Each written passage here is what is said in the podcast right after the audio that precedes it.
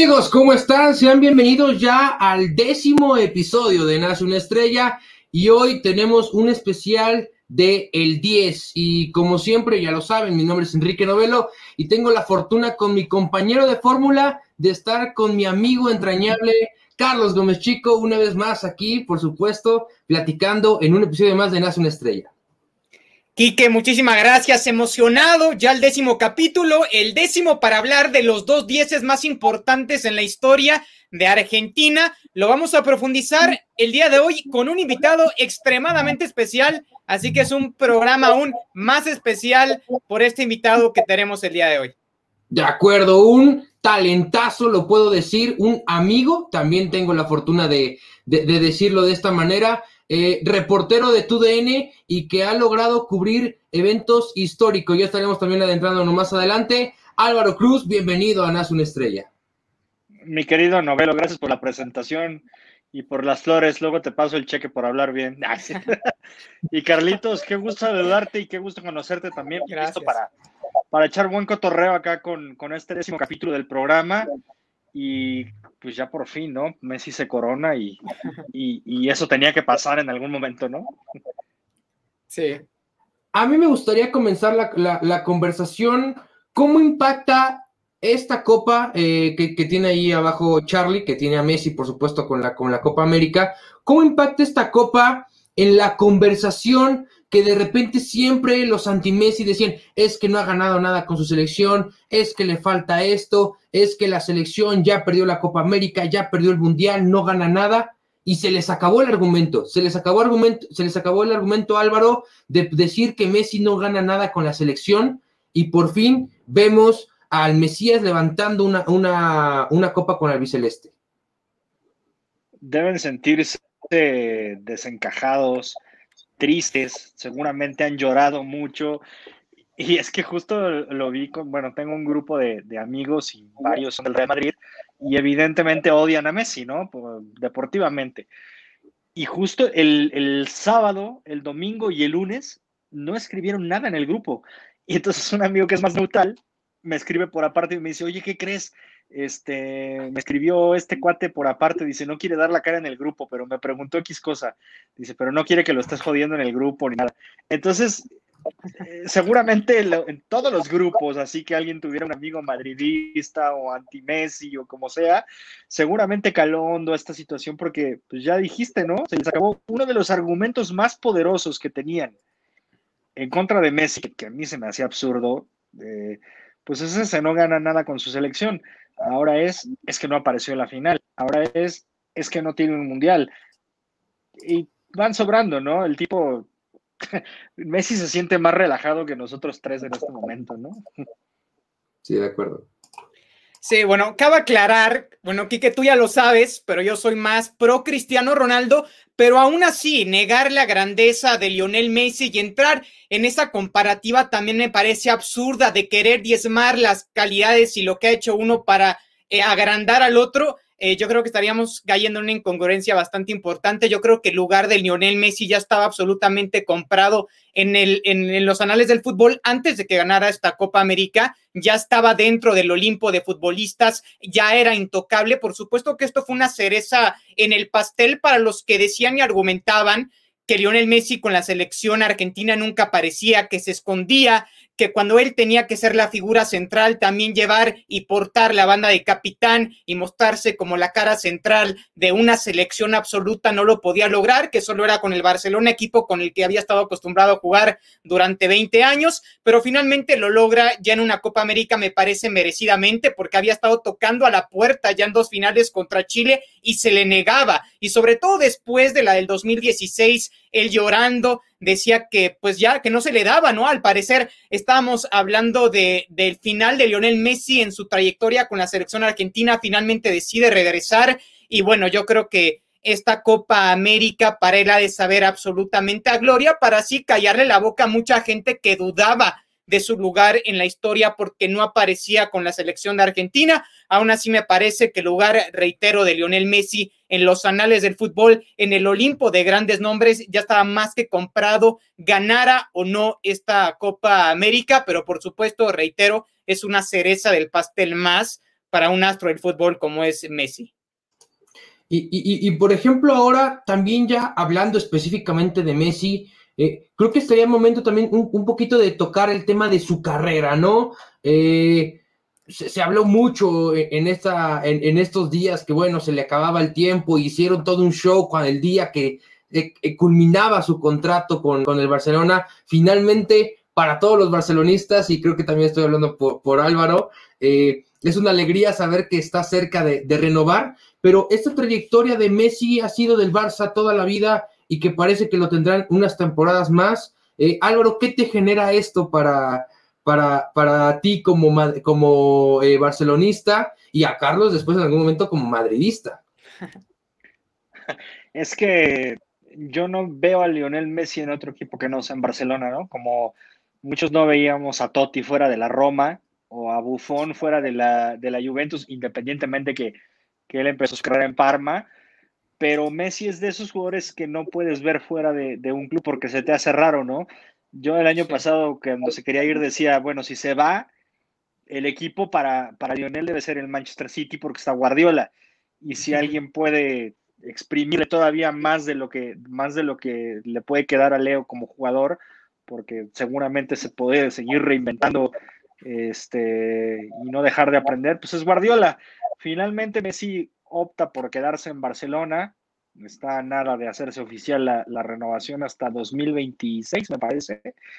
Y eso pues es maravilloso para, para, el barcelonismo, ¿no? Y sobre todo para él, que, está contento, que vive feliz, que tiene un presidente ya en el equipo que lo, que lo va a ropar y que además pues lo están llenando de, de, jugadores que, que, van a empatizar con él. Y ya vimos que cuando Leo es feliz, pueden caer los títulos, ¿eh? En la selección argentina es, es, feliz. O sea, ¿vieron del Instagram de, de, Leo Paredes? Messi ahí es que los extrañé con el mate y no sé qué tanto. Ese es Leo, y cuando Leo está feliz, pues lo demás habla en la cancha, ¿no? Sí, yo, yo creo que fue muy importante la salida de Bartomeu para que Lionel Messi terminara por quedarse en la institución blaugrana ahora con la porta. Yo creo que ese fue el punto crucial angular para que Messi continuara ya de por sí su exitosa trayectoria con el Barcelona, pues que se agrande más y sobre todo intentar, Quique Álvaro, ganar nuevamente la Champions, ¿no? Que es su gran ambición que se le ha negado de una forma catastrófica en algunas ocasiones contra la Roma, contra la Juve, contra el Atlético y finalmente también contra Liverpool en ese milagro también de Anfield eh, eh, en la semifinal hace algunos años. Entonces, yo creo que sí, coincido con Álvaro, mientras Lionel Messi esté contento, tenga un proyecto con el que esté agradable, a gusto, pueden caer los títulos para el Barcelona y creo que Laporta, reitero, ha sido esa figura angular para que Lionel Messi haya decidido quedarse en el club Laurana y la salida de Bartomeu, que hay que decir que ha sido de los peores presidentes en la historia, si es que no el peor presidente en la historia del Barcelona con todo lo que hizo. Puede ser, sí, nadie, nadie quiere a Bartomeu, ¿no? De, de, los fans de Barcelona, todos están completamente de acuerdo en que no, en, que es el peor presidente, no sé si haya por ahí algún otro, Gaspar tal vez, este, pero el, más, el que sin duda va a ser más recordado es este, ¿no? Y la llegada de la porta le dio un refresco total porque además la gestión que está teniendo después de la crisis de, la pandemia, que tiene un déficit de 200 millones de euros, pues el tipo lo está sabiendo gestionar eh, con fichajes a coste cero. Incluso el de Messi es un nuevo contrato, porque finalizó el anterior. Entonces, digamos que la porta tiene otro, otro fichaje a coste cero que es Lionel Messi, ¿no? Entonces, ah. eh, Depay, eh, Kun Agüero, El García, la gente que va incorporando, pues le está saliendo muy bien a él porque están llegando sin tener que pagar un centavo por ellos. Y así tendrá que ser este torneo con Barcelona. Y hay que sumar que a mí no me parece que lo hayan hecho mal con en la temporada pasada, ¿no? Y Messi tuvo un gran torneo. O sea, que, ahorita yo creo que vamos a ahondar en el tema del balón de oro, pero a mí me parece que Messi tuvo un torneo brutal el pasado, eh, tomando en cuenta su edad y el equipo que tenía también, eh, eh, por el que estaba rodeado. Pero lo que hizo Messi fue darle vida al Barcelona hasta el final, cuando tuvieron un inicio desastroso y después llegaron a ponerse incluso antes del partido contra Granada, estaban a un triunfo de agarrar el liderato de la liga. Ya lo que pasó después, eh, digo, son cosas que sí tienen mucho que ver con el técnico, que tienen mucho que ver con la mentalidad de otros jugadores, pero, pero lo de Messi y, lo, que hizo Barcelona el torneo pasado no, no me parece tan desastroso como se quiere hacer ver, ¿no? La verdad, me robaste la pregunta. Yo, yo iba a hacer una recapitulación rápida de lo que ha sido de Messi. Es mucho más sencilla de repente de otras que hemos tenido, porque bueno, eh, por supuesto su carrera eh, juvenil, en New eh, Old Boys, pero después ya todo lo que es en, el tema profesional, Barcelona C del 2003 al 2004, Barcelona B del 2004 al 2005 y del 2004 afortunadamente hasta el 2021 y más lo que se dé cuando se haga oficial seguirá siendo del Barcelona del primer equipo con más de 500 eh, apariciones con, el equipo, una cosa eh, abrumadora, debo de decirlo. Y aquí viene mi pregunta, si es con este título eh, ya de Copa América, ¿qué tan seguro tiene Leo Messi un balón de oro más? Porque tiene también es a él le encanta coleccionar de alguna manera, como a Brady le encanta coleccionar joyería fina, a Messi le encanta coleccionar balones de oro. Pues eh, seguro, yo creo que un 90, 95%, ¿no?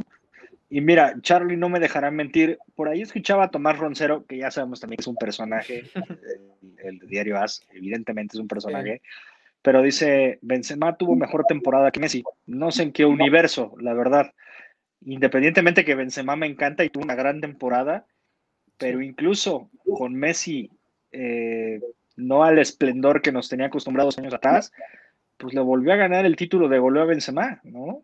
O sea, y fue, tuvo, Benzema pesó mucho para Real Madrid, evidentemente, pero Messi también para Barcelona. Con el título de Copa América, para mí el balón de oro ya lo tenía, incluso si no ganaba la Copa América, pero bueno, pues el ya haberla ganado, le da otro plus también a, Lionel, ¿no? Porque no nada más tuviste una gran temporada en lo individual, quitando el título de la Copa del Rey, que es colectivo. Lo individual, campeón de goleo, campeón de Copa América, campeón de goleo en Copa América, líder, asistidor, o sea, ya por donde se le ve, el, único que podría competir es Lewandowski, y creo que el, el, Lewandowski que podía ganar el balón de oro era el de 2019 y no este de 2020, ¿no? Entonces, yo creo que 90% del Da Best y el, y el balón de oro para Leo, ¿no? Luego, a ver si no nos sorprenden. ¿Has sorpresa con Cristiano, Charlie? Yo, mira, yo, por ejemplo, yo creo que la temporada pasada, si se hubiera dado el balón de oro, se lo hubiera llevado Lewandowski sin lugar a dudas para mí. Bueno, finalmente se lleva el premio Divest. Recordemos que el balón de oro no se entrega la temporada pasada, el año pasado, por el tema de la pandemia.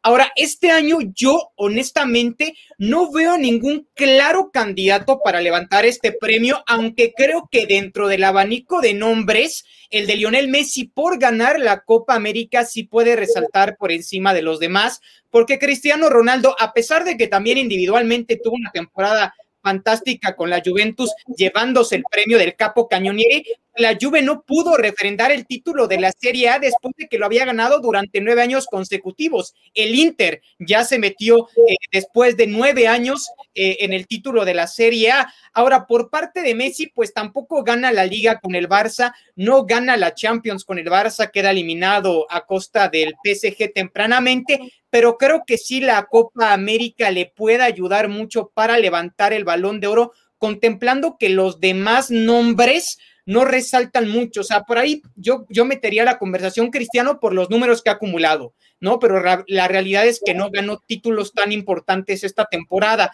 Rompe el récord de Michel Platini en la Champions con más goles eh, justamente eh, a nivel histórico en esta competición. También rompe el récord de Ali Daí con más eh, goles a nivel de selecciones nacionales en la historia y reitero, se lleva el capo Cañonieri con la Juventus, pero los títulos no cayeron y creo que eso va a pesar mucho para la carrera del balón de oro. Y Lionel Messi, a pesar de que no ganó la liga, a pesar de que no ganó la Champions, pues termina ganando la Copa América y creo que ese puede ser un punto definitivo para dárselo a Messi, aunque, reitero, para mí no ha habido ningún jugador que sobresalga de manera definitiva por encima de los demás. Yo creo que posiblemente si Mbappé hubiera tenido una mejor Eurocopa, si Francia hubiera ganado la Euro, podría haber sido un candidato, pero finalmente falla ese penal contra Suiza y creo que ahí se mata también la aspiración de Mbappé para ganar el balón de oro.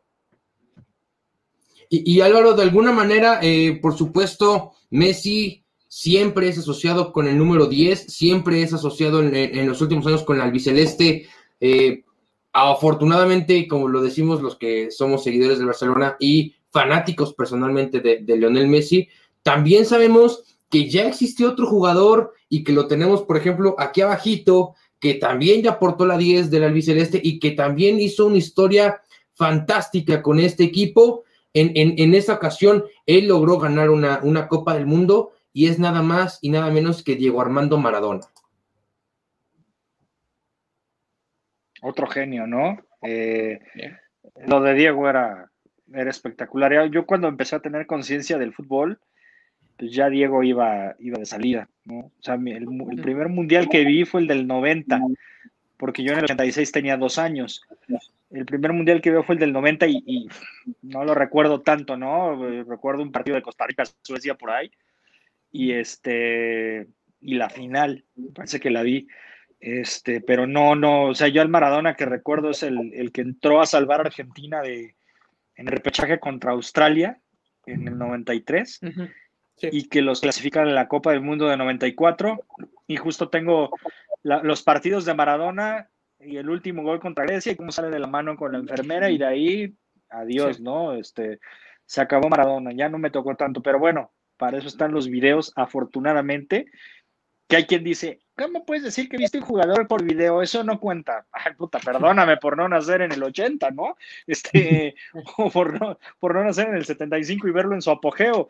Pero bueno, es lo mismo, ver el video o ver el, el, juego, en vivo e, es la misma situación, no cambia nada, el jugador hizo lo mismo, el gol contra Inglaterra es igual, ¿no? Nada más lo que te cambia es el ambiente y el momento este, en, el que lo, en, el que lo viste, la emoción, pero finalmente te puedes dar cuenta lo que era, lo que era Diego, que curiosamente nunca gana una Copa América. O sea, eh, Argentina la gana en el 91 y 93 con Alfio Basile y Maradona no juega. La Maradona no, no gana esas. Entonces, y Messi sí, y al contrario, Messi llega a una final del Mundial y la pierde, pero Diego gana una y, y de qué forma, ¿no? Y pierde la otra. Entonces, por ahí la comparativa tendría que hacerse más bien en aptitudes individuales, nivel eh, habilidades futbolísticas, eh, porque en títulos, pues sí, Messi se lo lleva de calle, ¿no? En club y, y pues ahora en selección, pues tiene igual uno. Sí, yo, creo que aquí es importante hacer una diferenciación, ¿no? De quién es mejor jugador por legado y quién es mejor jugador en la mente de los argentinos, que son cosas totalmente diferentes. Yo creo que para los argentinos, Diego Armando Maradona siempre va a estar junto con Dios Padre, ¿no? O sea, es prácticamente la norma de ley para el pueblo argentino, por lo que representa Maradona siendo un tipo que realmente sale eh, justamente de, una villa muy pobre de, Buenos Aires, se supera, llega a Europa y lleva, por supuesto, a la absoluta a ganar el máximo premio a nivel de selecciones como fue el Mundial del 86. Y pues en ese Mundial del 86 que cabe mencionar, se jugó en México, pues se dan dos cosas muy importantes que acrecentan su legado. Una, por supuesto, el gol del siglo, que fue una absoluta obra de arte contra Inglaterra, y el otro, por supuesto, uno más controversial, que fue la mano de Dios, pero que siempre va a ser una jugada recordada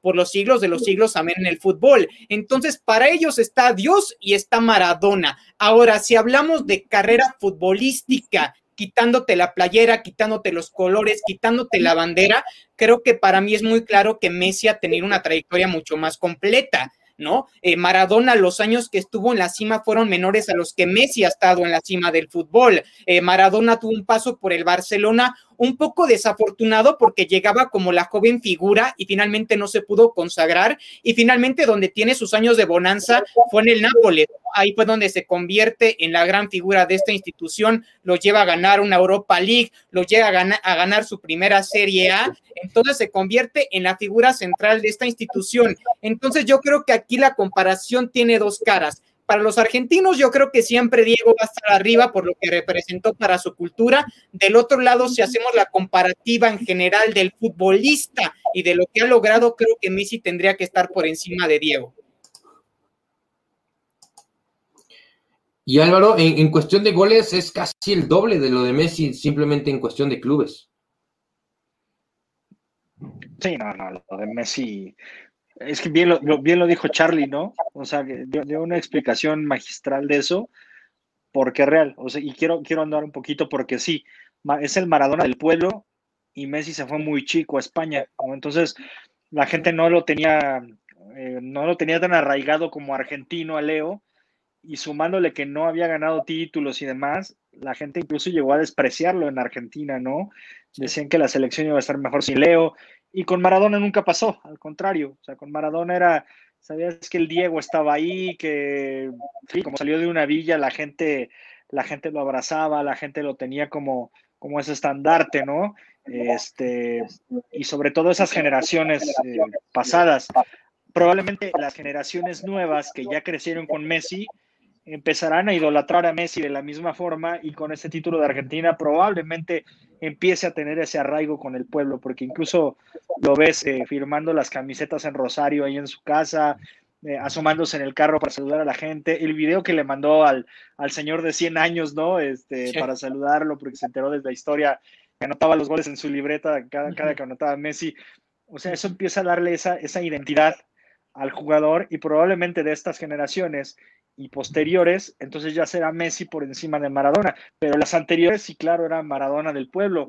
Ya hablando de imagen, la imagen de Messi está impecable, ¿no? O sea, creo que lo, peor que tenemos de, él fue la burla Jerry Mina, este, de baila ahora, y lo de Diego, pues ya sabemos que es más complejo, ¿no? Pero eh, independientemente de eso, sí creo que, como dice Carlos, la carrera de Messi está por encima, sí, el doble de goles, sí triunfó en un equipo en el que hizo historia porque el Barcelona de Guardiola llegó a ser, no sé si el mejor equipo de la historia, pero sí uno de los más espectaculares, ¿no? Y, ganadores. Entonces, todo eso, todo eso, y, aparte las finales que Julio, porque son tres, de, son cuatro de Copa América, contando la de 2007, que pierden con Brasil. Este, todo, todo lo que lo ha intentado Leo y, ganar este título es, es, realmente algo que, le, que realza mucho su figura, ¿no? Ya por ahí si empezamos a, hablar de que quién es líder y quién no, para mí los dos son líderes en diferente, con diferente estilo. Maradona gritaba, Messi jugaba, ¿no? Eh, incluso yo le digo a un amigo, porque me dice, es que si no gritas no eres líder. Le dije, mira, probablemente el Maradona de 86 gritaba y le salían bien las cosas porque tenía un gran equipo al lado y les estaba saliendo muy bien. Pero en el 90, y me lo contó Codesal en una entrevista, Maradona se la pasó gritando en la final porque estaba más concentrado en culpar al árbitro de lo que pasaba que cualquier otra cosa. Dice, desde el minuto, dice, desde los himnos me estaba reclamando y me estaba diciendo que no fuera yo un rateo y no sé qué. Perdió la cabeza, explotó y no guió a sus compañeros. Entonces esos gritos de liderazgo de Maradona en el 90 terminaron siendo gritos de impotencia y de estar totalmente desenfocado de, lo, que le, de lo que le tocaba y eso termina por darle un subcampeonato a Argentina. Entonces, por eso digo, a ver, no es siempre el líder el que grita, es el que predica con el ejemplo. Y lo platicamos, Novelo, en alguna clase cuando llevaste el libro de, Ferguson. Predicar con el ejemplo.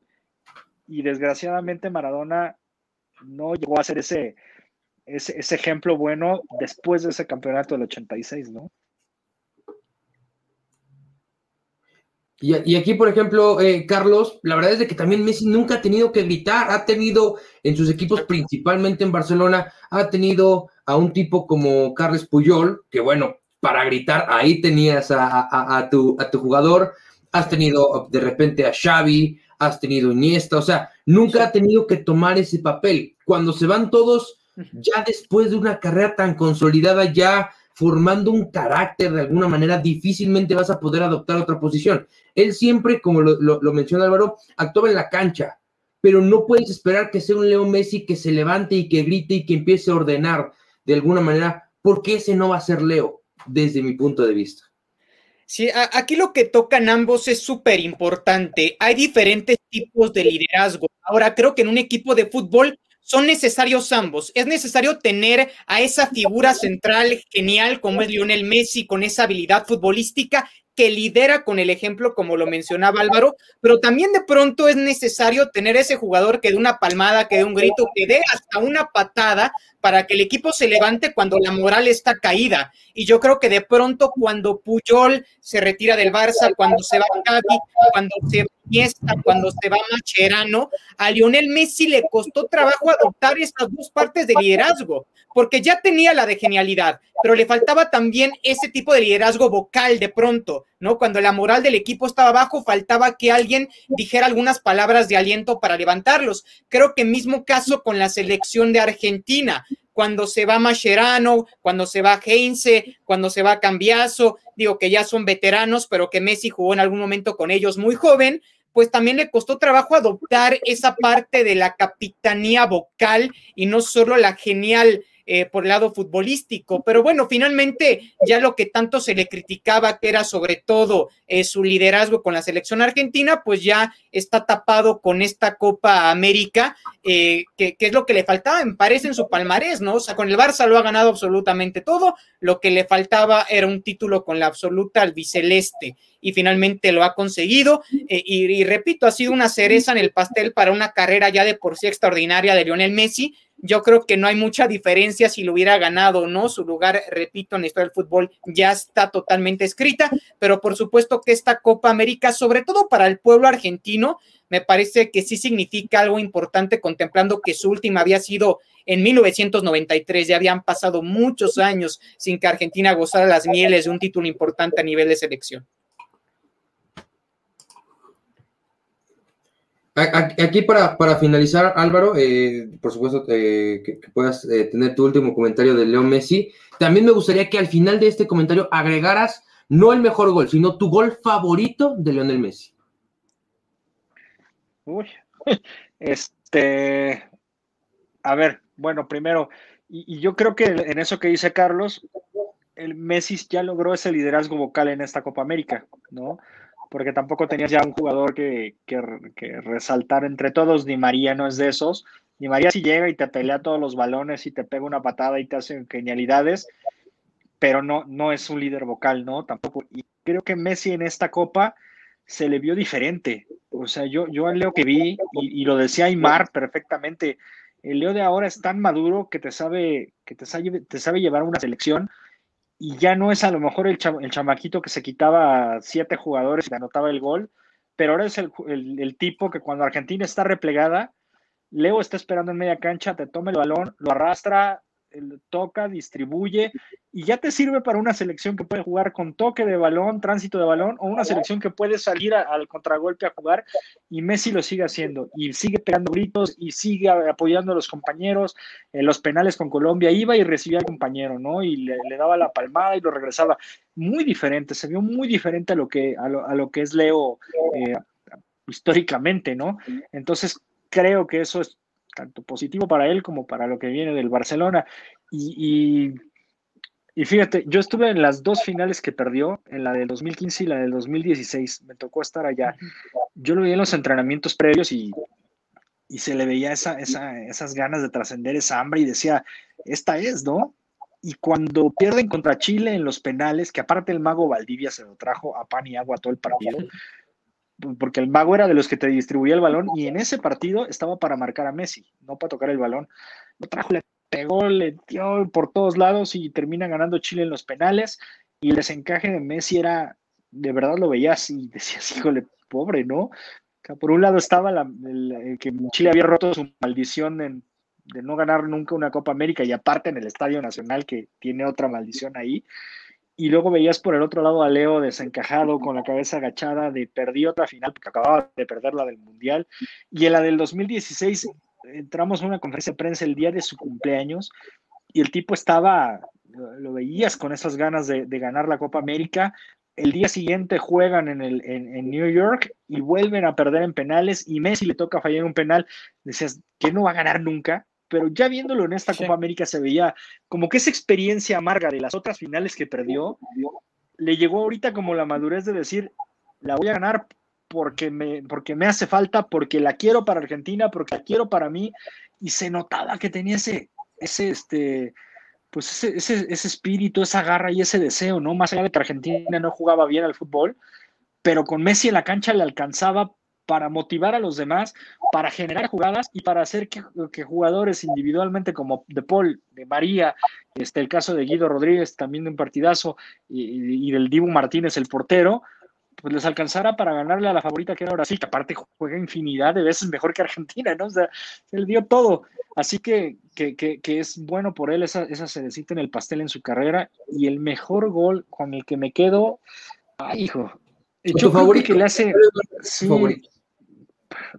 tengo, tengo tantos, pero creo que el que más disfruté fue el que le hace a Real Madrid en la ida de la Champions League en, el, en las semifinales cuando justo a Felay mete el, primer gol y Messi es el segundo, pero dice Busquets, le dio una asistencia, un pase cortito en media cancha y Messi arrancó y se quitó a todos, ¿no? Hasta Casillas. Yo creo que ese es el, ese es el, favorito. Carlos, sé que es un poco más complicado, sé que es, más difícil, pero ok, a ti te la pongo tal vez no tu favorito, pero el mejor gol que le has visto a, a Leonel Messi. Bueno, Messi, la realidad es que tiene un abanico de goles extraordinarios impresionantes. Yo me quedaría también con uno de Champions, eh, pero fue contra el Bayern Múnich, cuando a Boateng lo deja sembrado absolutamente en el terreno de juego. Parece que le habían dado un tremendo balazo en la cabeza, porque cae como tabla, y Messi, por supuesto, hace ese globito a Neuer, como bien acostumbra y como bien le sale para anotar un tremendo golazo. Yo me quedaría con ese.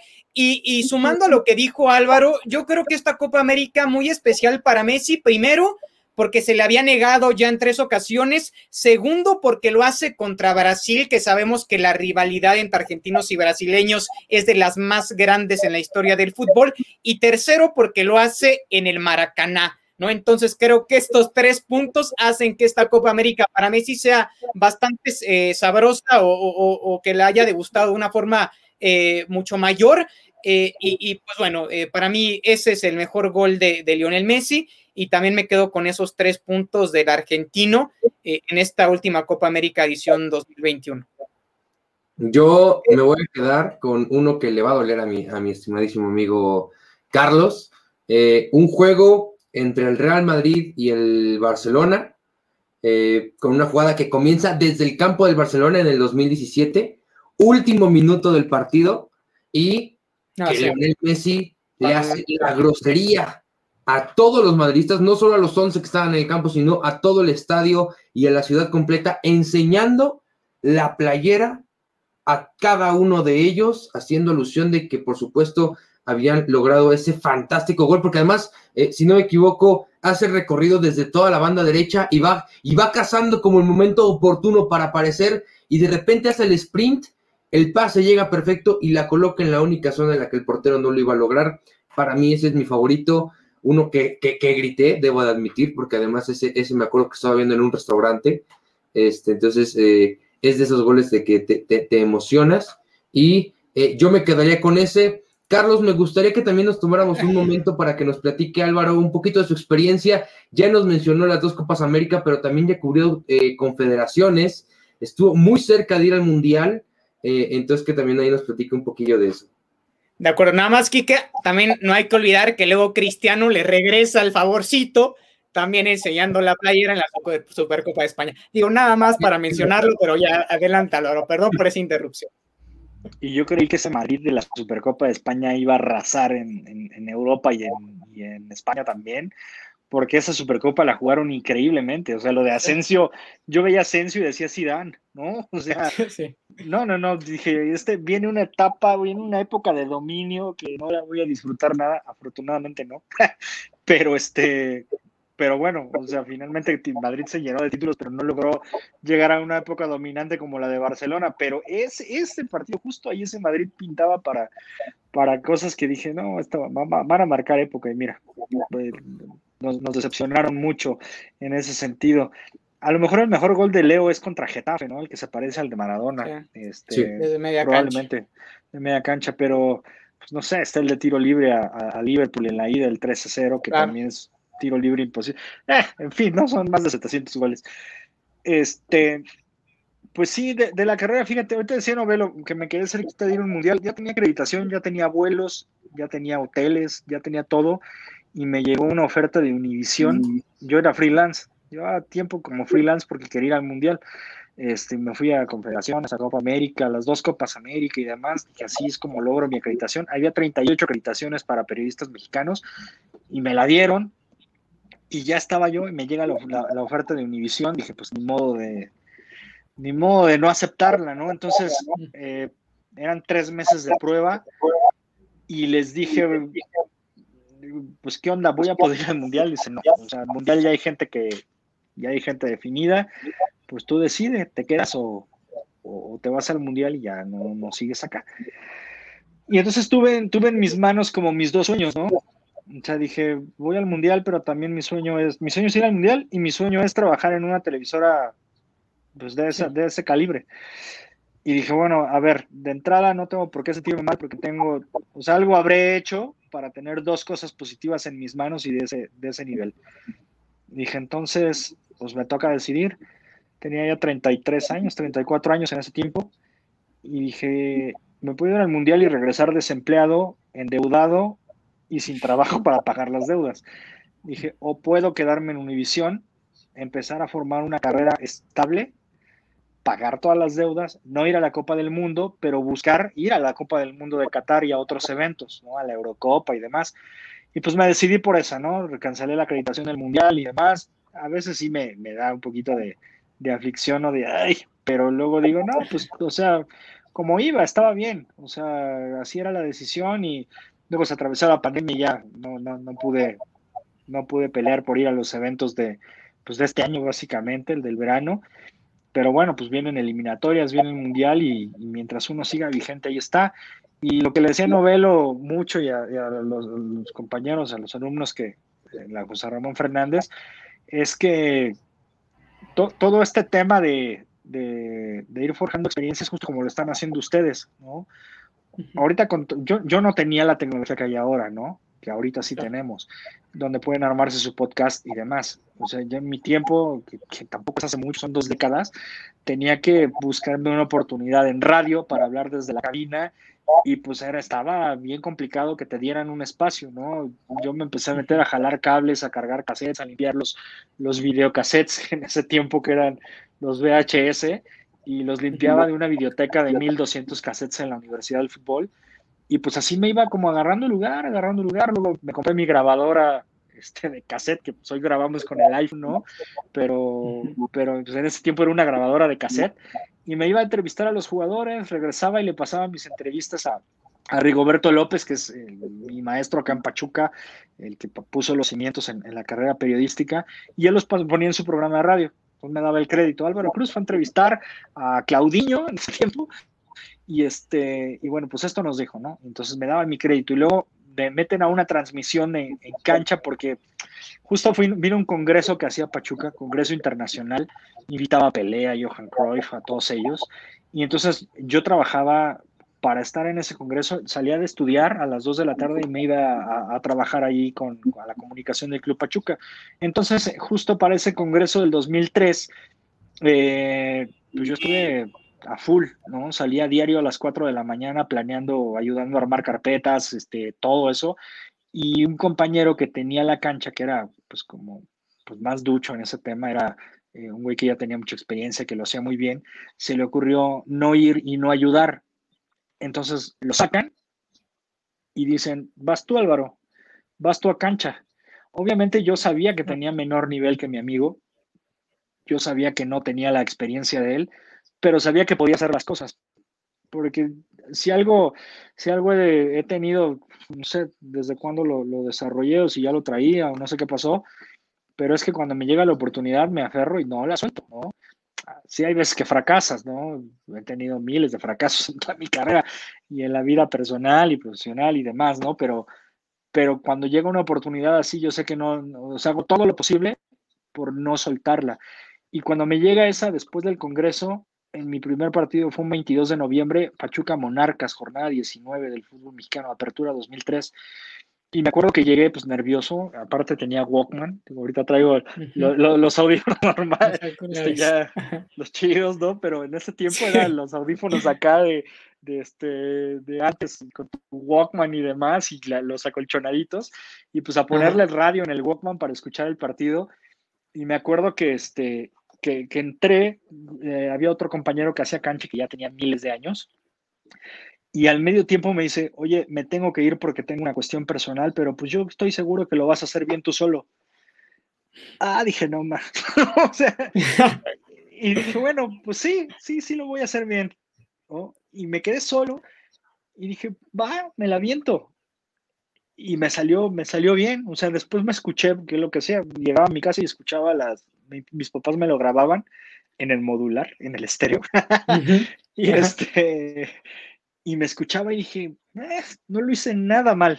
Creo que, o sea, me, desenvolví bien, hablé bien, estaba muy acartonado, como nos pasa a todos cuando empezamos en este tema de agarrar el micrófono y para esos robot, ¿no? Pero pues, o sea, dije, fui como muy puntual y de ahí toda la liguilla, Pachuca fue campeón, empecé este, ya después a, sentarme más, hice siete, ocho años cancha, eh, y empecé a viajar con el equipo, hasta que llegó un momento en el que dije, pues ya no, necesito hacer algo diferente. Necesito hacer algo distinto porque me estoy quedando en la zona de confort y no, no está bien. Y fue cuando pedí una oportunidad en TV Azteca, me la dieron como practicante, eh, me fui sin dinero a la Ciudad de México y, sin un trabajo pagado.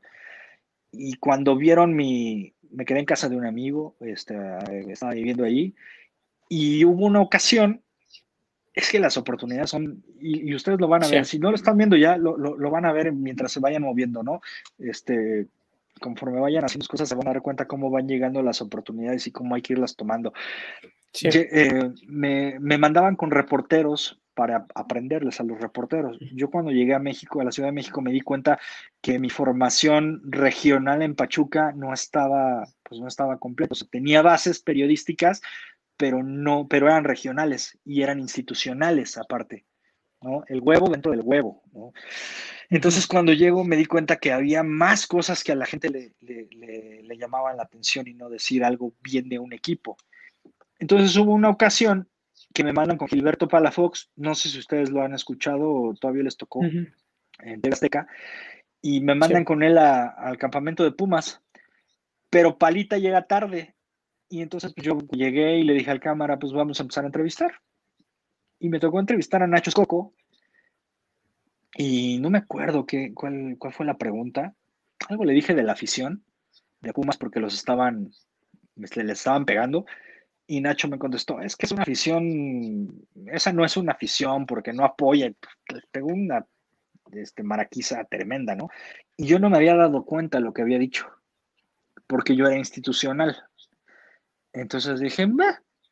y ya llegó para la Fox, ¿qué pasó? ¿Qué onda? Digo, nada, pues ya hice las entrevistas, aquí están. Pasó, yo no sabía que había hecho un gran trabajo, ¿eh? dije, ah, pues ya lo cubría palita, listo, ¿no? De repente llega, eh, estábamos en la oficina y llega este, mi jefe Rubén Cortés, cubano, me dice, felicidades, socio, que no sé. Gracias. No sé qué hice, pero pues gracias. Y llega Palafox, dice, ya le conté lo que hiciste. Dije, no, mames, alguien me va a tener que explicar, pero si pregunto me voy a ver muy güey, ¿no? Entonces dije, ah, no, gracias, claro, sí, lo que hice. No, lo que hice. Y entonces ya dice Rubén, no, no, es que te viste muy bien esa pregunta de que le hiciste de la afición y la respuesta es increíble, nos ven muy bien en el rating hoy, perfecto, que no sé qué. Y dice Palita, muy bien, dice, yo te voy a ayudar aquí. Y dije, güey, no, pues gracias, ¿no? O sea, fue como de, eh, no, no hay mucha gente en el medio que te ayude, ¿no? Al contrario, hay mucha gente que te pone el pie.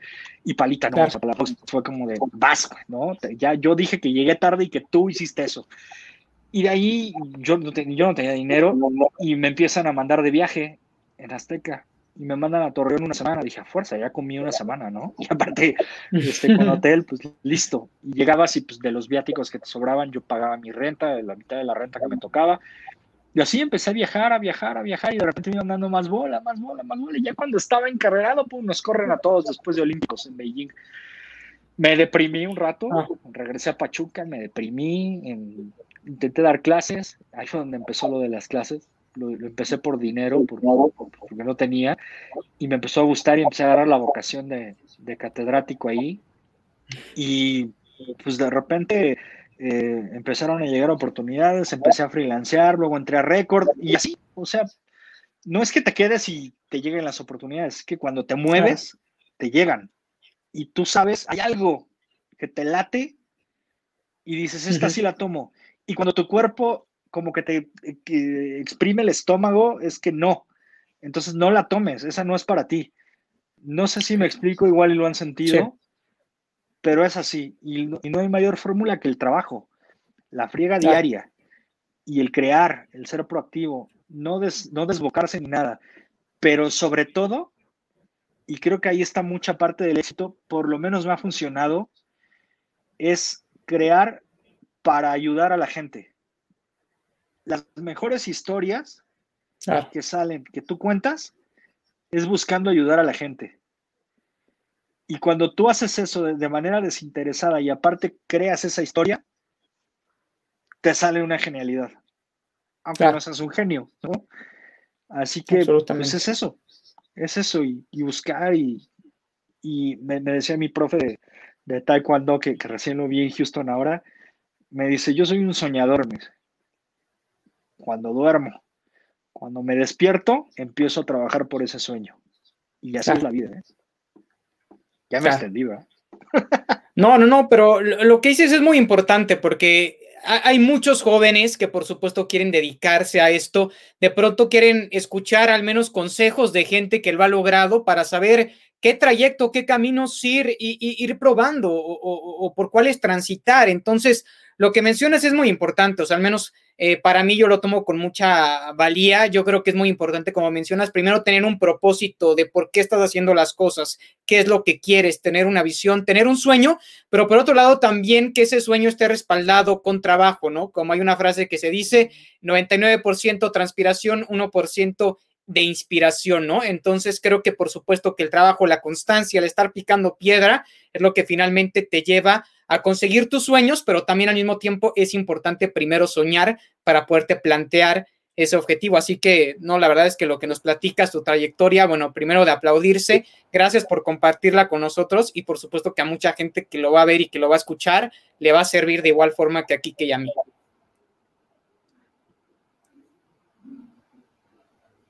Gracias, Carlitos. Álvaro, para, para ir cerrando este, este, este podcast, primero te agradezco mucho que nos hayas acompañado. Eh, pues bueno, simplemente cerrar porque será seguramente una pregunta obligada que, tendrán todos nuestros, este, todos nuestros seguidores aquí en Hace una Estrella. ¿Cómo le va a ir a México en el próximo Mundial? Ni México sabe. de acuerdo. No sé. De acuerdo. Eh, hay que ver cómo llega Raúl Jiménez también, ¿no? Sí, porque es, vital. Raúl es vital para el Tata. O sea, si Funes Mori tiene, tiene esa, eh, eh, esa función en el campo, guardando la debida proporción entre ambos, porque Raúl es mucho mejor que Funes Mori, evidentemente. Eh, pero yo creo que si México juega como está jugando ahorita, no le va a alcanzar para mucho, ¿eh? y creo que va a sufrir en la eliminatoria. A menos que el Tata empiece a encontrarle como el modito ahí a los, a, los rivales defensivos, que pues así se la van a plantear toda la eliminatoria, tirados en, en bloque medio, cubriendo el medio campo y, desde ahí cerrando espacios y buscando la, el contragolpe, ¿no? Ya creo que ahí ya lo vimos contra, Honduras, este, contra Costa Rica en la Nations League, fue Costa Rica en Nations League y Honduras en amistoso. Y luego lo que le hizo ayer Guatemala durante 30 minutos. Y lo que pasó con Trinidad y Tobago no es coincidencia, ¿no? Con Estados Unidos fue diferente porque Estados Unidos salió a proponer y aún así perdió, no supieron marcar en los tiros de esquina pero contra rivales que se encerraron y que, que, buscaron no darle espacio a México y aparte patearlos, es lo que se va a encontrar en eliminatoria. Y arbitrajes pésimos, porque una vez me dijo Juan Carlos Osorio, los árbitros que pitan en CONCACAF pitan ah, al nivel de las ligas en que compiten todas las semanas. Entonces no le puedes pedir a un árbitro que te pite como si fuera la Eurocopa cuando pues, dirige en Surinam, ¿no? Un partido. Este, sin, ánimo de. Este, entonces, si, si no, si el Tata no le encuentra esa, e, e, esa, esa variante al Tri, eh, primero lo veo sufriendo la eliminatoria y luego año y medio del Mundial, pues probablemente un buen mes le dé para llegar a lo mismo y a lo mejor a cuartos o a lo mejor no pasa de grupos. Sí lo tengo como en incógnita, ¿eh? No, no, no te podría decir hasta dónde. Charlie. Sí, yo, yo la verdad veo una selección mexicana sin mucha identidad, o sea, de pronto no sé realmente a qué juega, cuál es el planteamiento que se tiene eh, para desempeñar. Creo que sí, una figura crucial es eh, Raúl Jiménez, creo que hoy por hoy es posiblemente mejor futbolista mexicano que tenemos. Lamentablemente, pues sufrió esa lesión en el cráneo tan aparatosa, pero al parecer, pues ya está empezando a dar esos pasos de vuelta. Entonces, creo que sí va a ser importantísimo tener a ese killer que es Raúl Jiménez de cara al Mundial en Qatar. Por otro lado, pues otra figura como es Irving Chucky Lozano, pues acaba de sufrir también una aparatosa lesión una colisión tremenda hace algunos días. Entonces, esperemos que también esta otra estrella pueda recuperar su nivel. Lo que he visto de Funes Mori me ha gustado, creo que fue una buena decisión el tema de naturalizarlo pero aún así sigo viendo a una selección mexicana sin mucha identidad. Yo coincido absolutamente con Álvaro. Creo que también en este sentido, y hablando de la Copa América, ¿cuánta falta nos hace volver a torneos así, no? Daba gusto ver a la selección mexicana competir en Copa América, medirse contra Argentina, contra Brasil, contra Uruguay. O sea, medirse contra selecciones de un nivel mucho mayor, no solo en Copa Oro contra Guatemala, contra Trinidad y Tobago, o sea, donde tu máximo rival es un Estados Unidos que tampoco tiene hoy por hoy un nivel de juego tan bollante, ¿no? Entonces, eso hace mucha falta y en la liga local, en la Liga MX, volver también a competir en la Copa Libertadores. Yo creo que nos hace mucha falta volver a foguearnos en torneos que tengan un escaparate mundialmente más abierto para mejorar nuestro nivel, porque si seguimos encerrados en lo mismo, si seguimos encerrados en la CONCACAF, si seguimos encerrados solo en la Liga MX y tratando de hacer alianza solo con la MLS, yo creo que el nivel de fútbol mexicano y de los jóvenes talentos mexicanos cada vez va a ir disminuyendo más. Eso es lo que me preocupa a mí como aficionado mexicano, pero sí, en general, hoy por hoy yo no veo una selección mexicana con pies y cabeza definidos. Muy, muy, muy, muy complicado lo que, lo que dicen los dos yo también, Me, pasó algo a diferencia del mundial anterior. No vengo tan ilusionado. Eh, me acuerdo del mundial anterior a un año ya estaba más ilusionado de repente de lo que podía suceder. No estoy con ese mismo ímpetu en este momento, debo de admitirlo. Eh, pero bueno, falta, falta mucho tiempo, nos pueden dar varias sorpresas. Y con esto concluimos el, el programa del día de hoy. Agradecerles, como siempre, infinitamente a, Carlos, que ha sido mi compañero de fórmula en estos 10 episodios y en más eh, proyectos que hemos tenido juntos, y a Álvaro, que se haya dado la oportunidad de platicar con nosotros en, este momento. Eh, Álvaro, que nos pueda regalar tus redes. Yo siempre lo he dicho, si necesito saber la opinión de alguien sobre un partido de fútbol, voy al Twitter de eh, mi estimadísimo Álvaro, porque además, de verdad, les va a poner un tweet si está jugando Surinam en contra de Australia y les va a sacar un dato de es que el técnico de Australia juega así, no sé cómo lo hace, es fantástico leer esa clase de tweets, porque de repente uno no conoce ese tipo de cosas, y lo vimos en la Copa América, lo vimos en la Eurocopa, todos los tweets que de repente sacaba en las clasificaciones, partidos de preparación, es increíble. Álvaro, muchísimas gracias por acompañarnos. No, hombre, gracias a ustedes por la oportunidad de hablar aquí con ustedes. La verdad estuvo, se me pasó de volada la hora. Y este, mi Twitter es arroba Álvaro Cruz S. La A, la C y la S en mayúscula. Eh, ahí me pueden encontrar, ahí podemos este, pues, echar este debate y demás, lo que quieran, este, o datos y demás, una platicadita y, listo. ¿Y cómo le hago? Pues me la paso viendo fútbol también. me encanta, me encanta, veo, veo fútbol por... Ahora que he estado en casa, año y medio me, he llenado de fútbol, pero hasta del antiguo, ¿no? Entonces, en México hace falta mucho ver fútbol.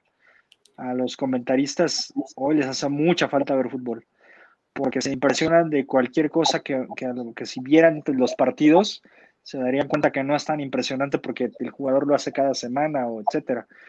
Pero eh, ustedes que, que, están ya metidos así, hay que ver fútbol, mucho fútbol, todo el que se pueda, Copa Libertadores, este, Eurocopa, Champions League, fútbol europeo, la liga inglesa, la, la, liga alemana, y si pueden, algún partido clasificatorio de Asia, y si se puede, lo más que puedan absorber, sin perder la vida social, evidentemente, que, que empieza a recuperarse, pero vean todo lo que puedan. Así como ves fútbol americano, ¿no velo?